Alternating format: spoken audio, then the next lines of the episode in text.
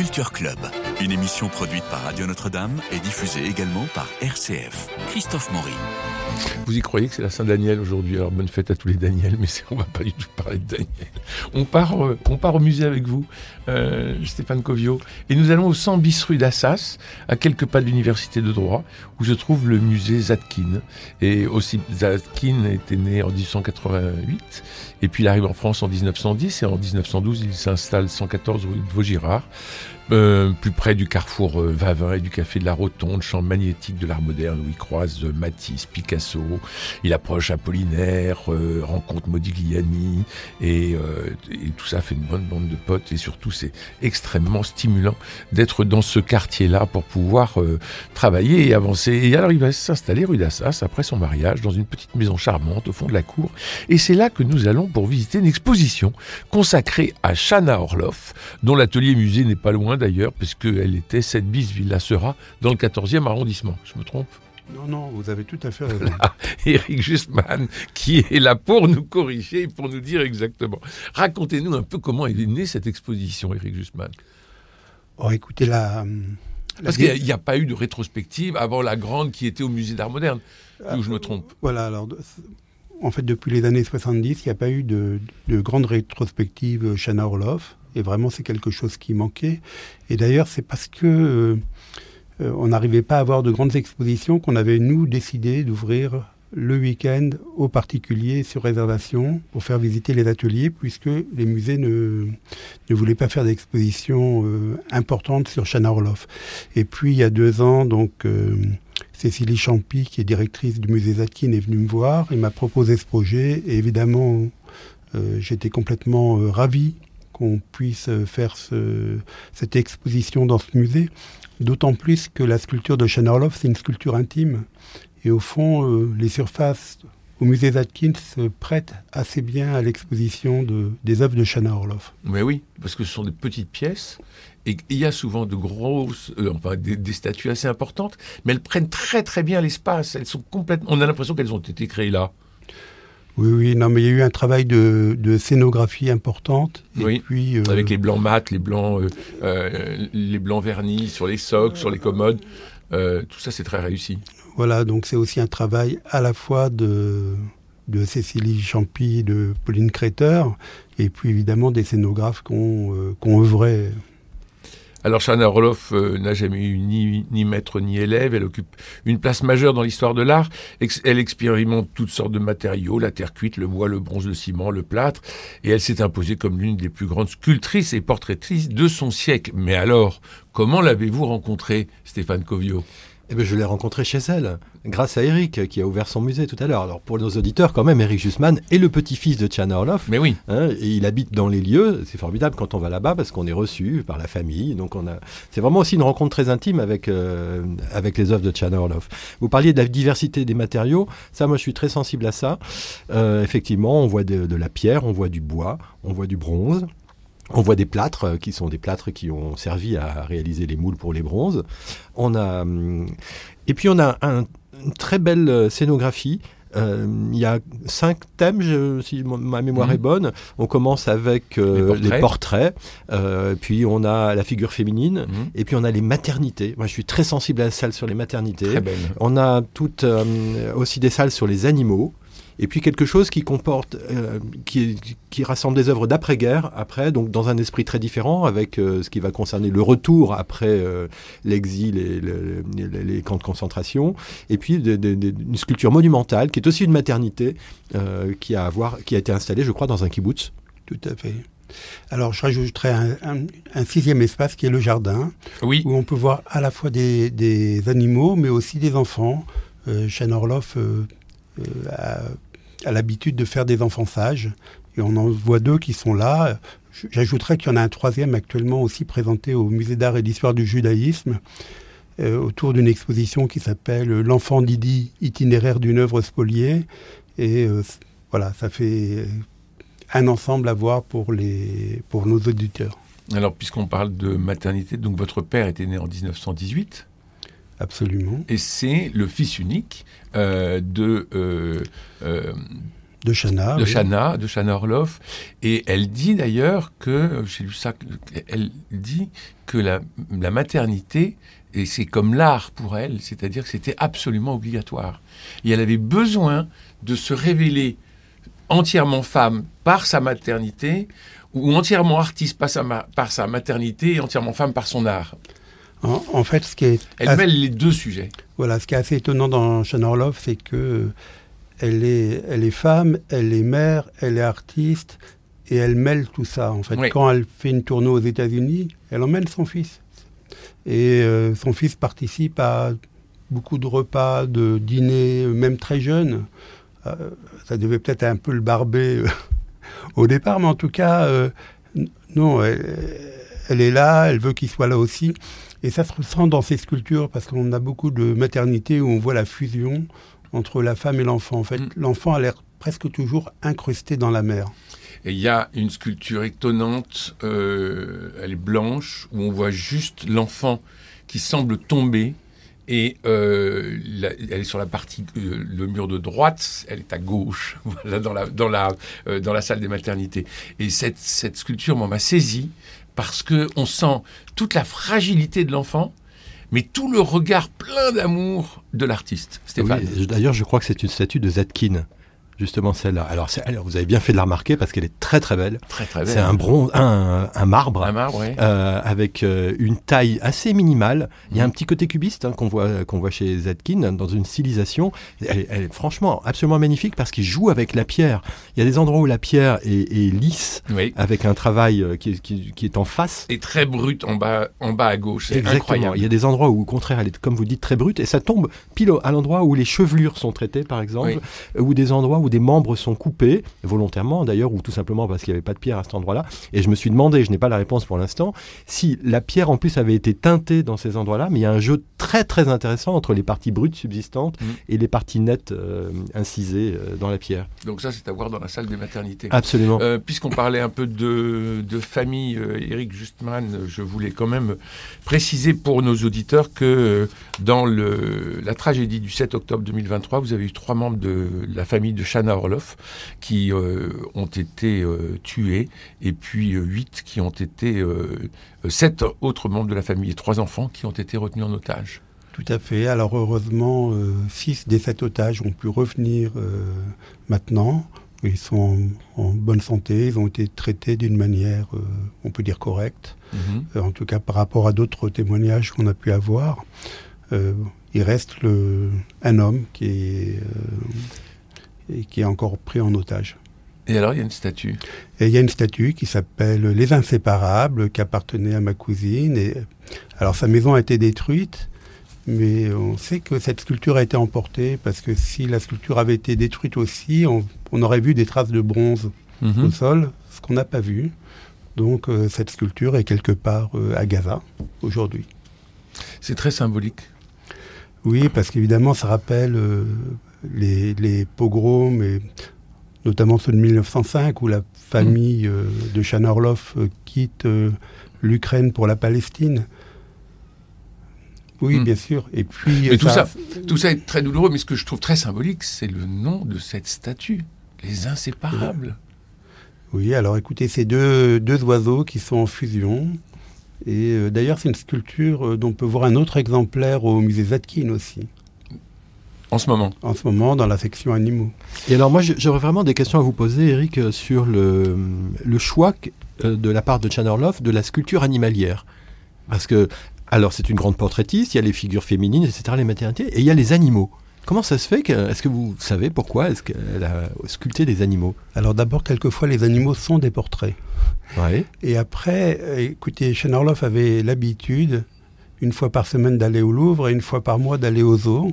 Et souvent, elle, euh, elle, fait des, elle, enfin, elle regarde ces animaux pour leur design, mais quelquefois aussi, c'est des animaux symboliques. hein. Euh, par exemple, en, en 39, elle fait une sauterelle, qui est d'ailleurs au musée euh, Zadkine. Et cette sau- sauterelle, c'est bien sûr le fléau biblique, mais c'est aussi une machine de guerre. Mhm. À l'atelier, on a aussi une œuvre qui s'appelle Guerre et paix, où d'ailleurs la paix a l'air d'être très mal partie. Euh, les animaux, oui, elle s'en sert aussi comme, euh, comme des symboles forts. Quel est le souvenir que vous avez d'elle? Écoutez, c'était une femme euh, très sereine, très énergique, très positive aussi, toujours euh, tournée vers l'avant. Mais je, je, pense de plus en plus que tous les gens qui ont traversé des pogroms et qui ont survécu, au fond, ils ont acquis une force dans la vie et ils peuvent traverser n'importe quoi. Mm. Vous savez qu'en 1943, son atelier va être elle, elle va échapper à la rafle du Valdiv et va se réfugier à Genève. Euh, elle a subi quand même beaucoup d'épreuves. En même temps, elle a toujours surmonté ces épreuves. Euh, il y a une très très belle photo à la sortie de l'exposition où elle tient votre père sur ses genoux euh, dans son atelier. Et on se dit qu'il devait y avoir un dialogue extraordinaire de la mère artiste avec l'enfant. Alors ils étaient effectivement en fusion non seulement dans la sculpture, mais pas mal dans la vie aussi. Oui. Mais il faut dire qu'au fond, elle était, elle, euh, veuve euh, à partir de 1919. Son enfant a un, an. Très tôt veuve. Et puis son, son fils va avoir une maladie qui va le laisser hémiplégique, donc elle va avoir sûrement beaucoup d'inquiétudes pour lui. Et puis j'ajouterai enfin que, vous savez, sa mère était sage-femme. Enfin, sa grand-mère était sage-femme plutôt, et elle était très proche de sa grand-mère, et probablement le côté maternité. Oui l'a toujours euh, intéressé. Oui, et ça, le, les cartels, enfin, sur, les murs l'expliquent très bien dans, l'exposition, et on comprend tout à fait dans cette salle des maternités qu'il euh, y a vraiment une, une, fibre très très profonde en elle sur la maternité, sur les maternités. Et d'ailleurs, s'il y a un pluriel, c'est peut-être à cause des maternités de la grand-mère qui était sage-femme. Oui, sans doute, oui. Enfin, moi, je l'ai vécu comme ça. Oui, oui, c'est possible. Mais vous savez qu'elle se met à la sculpture euh, d'une manière assez étonnante. C'est que euh, un, jour, quand elle est, elle, est, venue à Paris apprendre la couture, et puis euh, un jour, avec des amis, elles vont visiter un sculpteur et elle se moque un peu de lui. Et, le, et ce sculpteur lui donne une boule de glaise en disant Tiens, vas-y, si c'est si facile. Et la nuit, elle va pétrir toute la nuit cette boule de glaise. Elle va faire un portrait de sa grand-mère. Et elle va revenir le voir le lendemain et va lui dire vraiment, il faut que tu continues. Et donc, effectivement, ben, tout ça se, rejoint, en fait. Alors, elle a un coup de crayon épatant.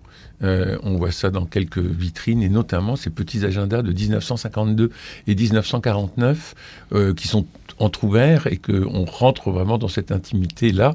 Et il y a juste un, croquis, mais il est magnifique. Toute l'énergie y est. En fait, euh, Orloff, pour faire une sculpture, faisait avant beaucoup de dessins. Et après, avait plus besoin du modèle pour faire euh, la sculpture. Et c'est vrai que ce qu'on voit avec ces dessins, c'est que il y a tout le concept déjà dans le dessin. Mhm. Euh, après, faire la sculpture, c'est plus, plus qu'une question technique, on peut dire. Mhm. Mais le concept est là. Il y a trois portraits dessinés, moi je trouve magnifiques. Il y a un, visage de Max Jacob, euh, il y a un visage de Fernand Léger et un de Moïse Kisling qui sont présentés au tout début de l'exposition. Il faut vraiment s'arrêter. Il mm. ne euh, faut pas rentrer trop vite dans la salle. Euh, c'est sur la gauche en arrivant. Et moi, j'ai été saisi par l'autorité du trait, en même temps l'élégance du trait, la précision, c'est quasiment incisé. Et, on a, en peu de choses, une, on, a l'impression d'avoir véritablement le visage de Max Jacob en face de nous. C'est extrêmement vivant. Et, ces trois dessins sont le prélude à la présence des bustes. Donc mhm. euh, je pense que sur 500 à peu près œuvres qui restent, enfin qui sont dans le catalogue raisonné de Tchernerloff, il doit y avoir 150 portraits ou quelque chose comme ça. Oh, il, y en a, il y en a le double en fait, il y en a près de 300. Et il y en a près de 300, donc c'est vraiment une proportion considérable. Après, euh, je veux dire, c'est par exemple la sculpture du peintre Vidov, qui est cet homme euh, avec une pipe dans un grand fauteuil, c'est aussi un portrait. Enfin, il y a beaucoup de, de de portraits qui sont des bustes en fait. Et alors, grâce, à, elle a une carrière qui est très longue et on voit qu'elle a traité le portrait de manière différente. Elle est passée par différents styles. Moi, je suis très sensible euh, à la période années 20, années 10, années 20, où elle est vraiment dans la stylisation qui est la, qui est la marque de l'époque. On n'est pas loin du, style art déco, on n'est pas loin du cubisme, mais on sent qu'elle l'effleure qu'elle est un peu touchée, mais pas du tout comme Zatkin, qui lui va, plonger vraiment dedans. Mm. Euh, par exemple, on a le, portrait de euh, Perret, l'architecte Perret. Auguste Perret, il a, il a une manière de, réaliser les traits du visage. On, sent toute une géométrie des lignes qu'elle a derrière et qui, est vraiment de, cette époque-là, mais elle va, voilà, elle effleure, elle est effleurée. Mais on sent qu'il y a une structure derrière qui est très très sentie géométriquement. Oui, sans doute, mais vous savez qu'elle représentait aussi les gens avec beaucoup d'humour et mm. que les, les critiques d'art de l'époque disaient qu'on voyait la personnalité des gens. Euh, mais une des caractéristiques aussi des portraits, c'est son, enfin, une des inventions qu'elle a eues, c'est le portrait à travers les, c'est les lunettes, euh, le regard à travers les lunettes, euh, qui est un truc très très original qu'elle est, euh, en tout cas, la première et peut-être la seule à faire. C'est vrai, on voit un des portraits dans la, dans la bibliothèque de gauche, j'appelle ça une bibliothèque, mais dans laquelle il y a les bustes. On sait aussi que quand elle faisait poser quelqu'un, euh, elle l'installait dans un fauteuil confortable, elle le mettait à l'aise, il avait un thé ou quelque chose, de manière à ce que la personne se détende et que dans ses croquis, elle puisse saisir quelque chose de la vérité de la personne, une fois détendue. Euh, Oui, voilà, donc euh, c'est une séance de dessin qui durait peut-être deux heures, et puis au bout de deux heures, elle disait à son modèle, vous pouvez rentrer chez vous. Et le lendemain matin, à partir de 5 heures du matin, elle allait faire la sculpture. Mais c'est vrai qu'elle avait plus besoin du modèle, et c'est ce qui lui permet aussi d'échapper à une certaine réalité physique, en fait. Alors en 1915, elle réalise euh, Amazon, qui est cette, euh, ce bronze absolument incroyable, qui est à la fois très, très, très, très viril, très guerrier, avec ce cheval qui est très stylisé, qui a juste une patte en l'air, et on, et on sent qu'il a une, une force énorme dans le, euh, dans le collet, au collet et dans la tête. Et puis cette Amazone qui est à la fois très, très gracieuse, très fine, mais on sent que c'est une, c'est une œuvre terrible. Stéphane Covio. Moi, ce qui me frappe, c'est le biface. Le biface, c'est-à-dire la tête. Oui. Elle, elle- elle a, elle a réalisé la tête comme, euh, comme ces fameuses pierres taillées euh, néolithiques. Là. Mhm. On a- on a vraiment... Et puis, il y a une- enfin, tout est très stylisé. On est vraiment dans l'époque euh, qui, voilà, où règne cette forme de stylisation. Euh, mais il semblerait que cette, la femme qui, est, euh, qui sert de modèle, ou pas vraiment de modèle, enfin en tout cas qui est évoquée par ce, ce- cette Amazone, est une personne, personnalité connue du Montparnasse de l'époque? Alors c'est le portrait symbolique de Miss Barney, euh, qui d'ailleurs vivait en couple avec Roman Brooks et qui avait un temple de l'amitié au 20 rue Jacob et qui tenait un salon tous les vendredis soirs. Et c'est vrai que euh, alors Miss Barney, ça va être quelqu'un de très important pour Shannon Orloff parce que elle va l'introduire dans beaucoup de réseaux et finalement elle va trouver des, beaucoup de clients par, euh, par son biais en fait. Mhm. Et il me semble que le le sous-titre de l'exposition, c'est Le portrait d'une époque, C'est sculpter l'époque. sculpter l'époque. Alors, ce, ce- ce titre a été euh, choisi parce qu'en fait, Shannon Orloff a dit euh, en 1962, je voulais faire l'époque. Mhm. Euh, elle le dit lors d'une interview à Jean-Marie Drault pour les Airshots du du Montparnasse. Et c'est vrai que non seulement elle ne s'est pas intégrée dans un mouvement artistique, mais aussi elle a représenté ben, finalement tous les artistes importants de, de cette époque. Alors il y a, un- il y a une amitié avec euh, Modigliani qui est très présente dans l'exposition. Au tout début, on voit un portrait fait par Modigliani de Chana Orloff, un dessin, me semble-t-il. Et il y a aussi la statue de Jeanne Buterne, qui est très belle d'ailleurs, cette euh, toute longiligne. Tout à fait. Alors, c'est Orloff qui avait présenté Jeanne Buterne à, Ah, à Modigliani. Modigliani. Ah là Et, là. et donc, c'est vrai que ben, c'était un cercle très, très petit. très petit. Oh, bah, euh, Euh, tout est dans, un mouchoir de poche à Paris. C'est-à-dire qu'ils sont entre euh, la rue de Lambre, le boulevard Raspail et, euh, et la rue Rousselet. hein, c'est... oui, oui, encore que Modigliani, Et la rue de Vaugirard, à- pardon. À, cette époque, habitait dans le, dans le 18e, me semble-t-il. Et je crois que mon grand-père Harry Jusman aussi, et donc le mari de Shannon Orloff, raccompagnait souvent Modigliani à cette époque chez lui. Alors il y a un autoportrait qui date de 1940, qui est tout de suite à droite en rentrant dans la première salle, et qui, qui n'est pas grand. Et alors c'est étonnant parce qu'on a l'impression, vous savez, de ces, euh, de ces petits bustes de Bouddha que l'on trouve sur les, sur les temples. Alors je m'approche, je, je regarde, je, je chausse mes lunettes naturellement, et je zoome, et je vois ce portrait qui est, qui est à la fois très, très grave. Alors est-ce que c'est la date qui fait ça? Écoutez, je pense que c'est la date qui fait ça. Vous savez qu'à partir de 1940, elle commence à faire ce qu'elle appelle des sculptures de poche. Oui. euh, petit format qu'on peut éventuellement euh, emporter facilement et vendre euh, facilement aussi. Et elle, va- elle va faire ses portraits entre euh, euh, 1940 et 1942 inclus. Et d'ailleurs, elle racontera que quand elle est partie dans un premier temps en zone libre, euh, elle a pu vendre quelques, quelques portraits comme ça, quelques sculptures. Cette sculpture est très belle, je trouve. Alors après la zone libre, elle part en Suisse. À Genève Oui, tout à fait. Et là, elle va travailler. Absolument. Donc à Genève, des amis vont lui prêter un atelier et elle va faire une exposition assez importante en février 45 à la Galerie Mousse de son travail Genevois. Et ça sera aussi un succès euh, assez important euh, avant de revenir donc dans sa maison qui sera euh, pillée, dévastée. Et il faut tout reconstruire. Oui. un passage par les États-Unis? Alors, elle, est, elle, a été trois fois aux États-Unis. Elle était en, en 1929, 1930. Et là, c'est puis en 38 et après à nouveau en 47. Et là, c'est un vertige pour elle. Elle est fascinée par les Américains. Alors, elle a surtout beaucoup de, aussi d'amis et de collectionneurs américains. Mais oui. Et puis même des musées vont lui acheter des, pièces euh, importantes. À chaque fois, ces tournées vont durer un an. Hein. Euh, quand elle y va en 29, elle arrive juste... Euh, elle, est partie en bateau, elle arrive juste, je crois, le jour du jeudi noir. Le jeudi noir de et tout le monde lui dit, eh ben, prenez le bateau dans l'autre sens. Et non, elle, elle va rester, elle va s'accrocher. En fait, elle, elle, va vendre toutes les sculptures qu'elle avait emmener avec elle. Donc euh, voilà, c'est assez, étonnant. Et elle est fascinée de la, de la, de la facilité de contact qu'on a aux États-Unis par rapport à la France.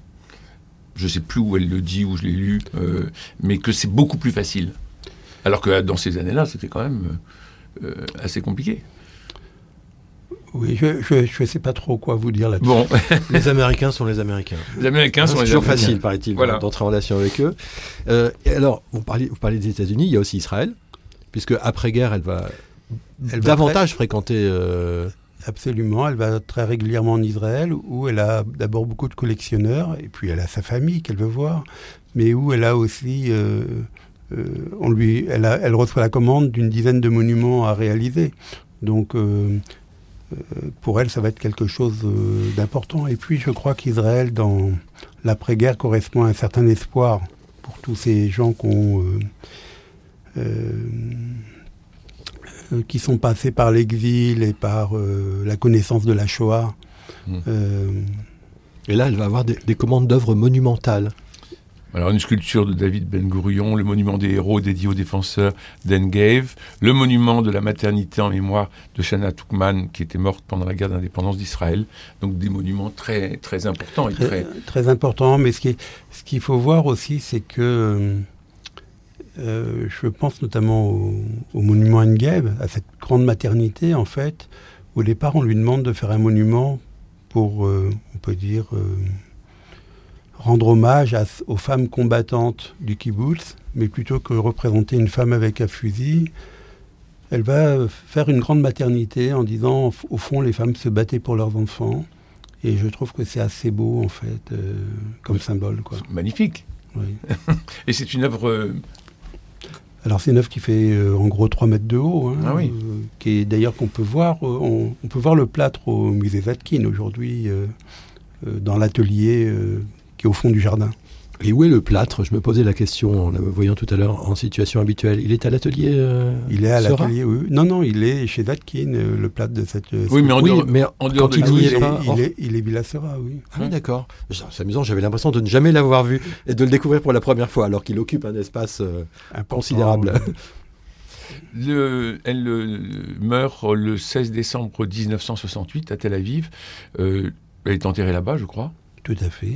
Euh, et, de ces, finalement, euh, ce qui reste ici à Paris, c'est son atelier maison, et vous qui le gardez et qui l'ouvrez. Absolument. Donc, et, avec ma sœur hein, Ariane Tamir, on, fait visiter régulièrement euh, ce lieu, et puis on s'occupe aussi de de gérer les archives et puis de voilà d'avoir un, certain nombre de contacts avec des musées. Euh, qui, a fait le catalogue raisonné? Alors, c'est fait, le catalogue raisonné a été fait par euh, Madame Coutard-Salmon mhm. euh, en 1980. Et puis par la suite est sorti un livre assez important de Félix Marcillac, qui est aujourd'hui l'ouvrage de référence et qui se réfère à ce catalogue raisonné en fait. Peut-être je peux rajouter une chose avant de terminer l'émission. Bien sûr, euh, J'ajouterais qu'il y, a, deux podcasts aussi qui sont sortis, euh, dans, qui ont été réalisés par le ministère de la Culture, hein, mmh. euh, dans une série qui s'appelle À la trace. Et c'est deux hors-série sur Shannon Orloff. Un qui concerne spécifiquement l'enfant Didi, disparu en 1943, et l'autre qui concerne plus la vie de Jeanne Orloff et les spoliations qu'elle a subies. C'est à écouter, et en tout cas, dans l'exposition, on peut la voir, puisqu'il y a un film dans l'atelier où, euh, où, elle parle, elle raconte et on la voit forcément très vivante. C'est à découvrir jusqu'au 31 mars 2024, l'exposition Chana Orloff Sculpter l'époque. Et c'est du mardi au dimanche de 10h à 18h, la dernière entrée étant à 17h20. Euh, le droit d'entrée au musée, c'est pas cher, c'est 9 euros pour tarif plein, tarif réduit 7 euros euh, pour les moins de 18 ans. Merci beaucoup, Eric Jusman. Je rappelle quand même l'adresse du musée 100 bis rue d'Assas dans le 6e. Euh, merci beaucoup euh, Eric, merci euh, Stéphane Covio, merci Cédric Coba pour la réalisation, François Dieudonné, Philippe Malpeuch, Marie Picard et Camille Meyer pour la réussite technique de l'émission. Demain, nous retournons à la procure pour d'autres idées de cadeaux. D'ici là, prenez soin de vous et des autres, je vous embrasse.